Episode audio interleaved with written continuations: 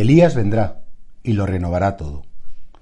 Claro, los profetas habían dicho que cuando llegase el Mesías, para preparar inmediatamente su presencia, vendría Elías. La interpretación que siempre ha hecho la Iglesia y que hizo nuestro Señor Jesucristo también es que no es que físicamente fuera Elías el que estuviera, sino que el que tenía el espíritu de Elías, un espíritu de purificación, un espíritu de autenticidad. Porque Elías, ¿qué significa? Elías es aquel que denuncia al pueblo cuando se aleja de Dios, que denuncia a los gobernantes, incluso a los reyes, jugándose la vida, porque claro, vivir en la verdad, pues, pues es siempre muy duro. Porque cuando tú dices la verdad, hay personas que no pueden soportarla.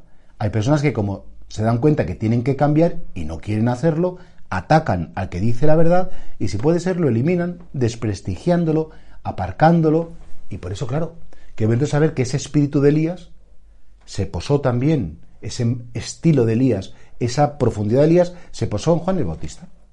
Y efectivamente es el precursor el que ya anuncia al pueblo, primero, que tiene que cambiar de actitud.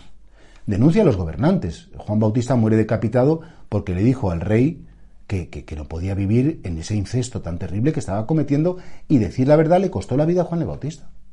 Porque el espíritu de Elías es el espíritu de la verdad. El espíritu de Elías es el espíritu de esa grandeza a la que hemos sido llamados, esa, esa vocación a la pureza de, corazón que todos tenemos.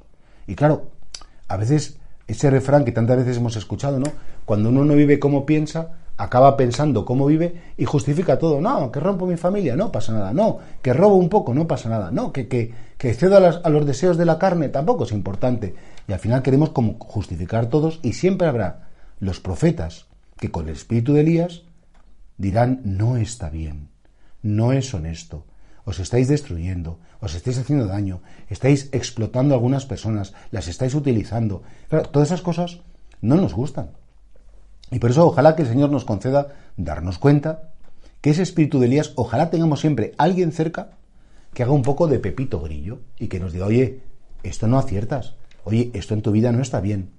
Y que cuando nosotros también tengamos que hacerlo, que sepamos hacerlo con cariño, que no condenemos, que no seamos agresivos, que no despreciemos a nadie porque están equivocándose. Es que a veces ese espíritu de Elías, pues lo vemos como tan radical que hay gente cuando ve las cosas mal, bueno, que explota, que, que insulta, que desprecia, que, que discrimina, que bueno, como que ataca, ¿no? Y la persona corregida se siente atacada. Claro, una persona que se siente atacada siempre se quiere defender, siempre intenta poner como un escudo para que no le caiga el ataque encima.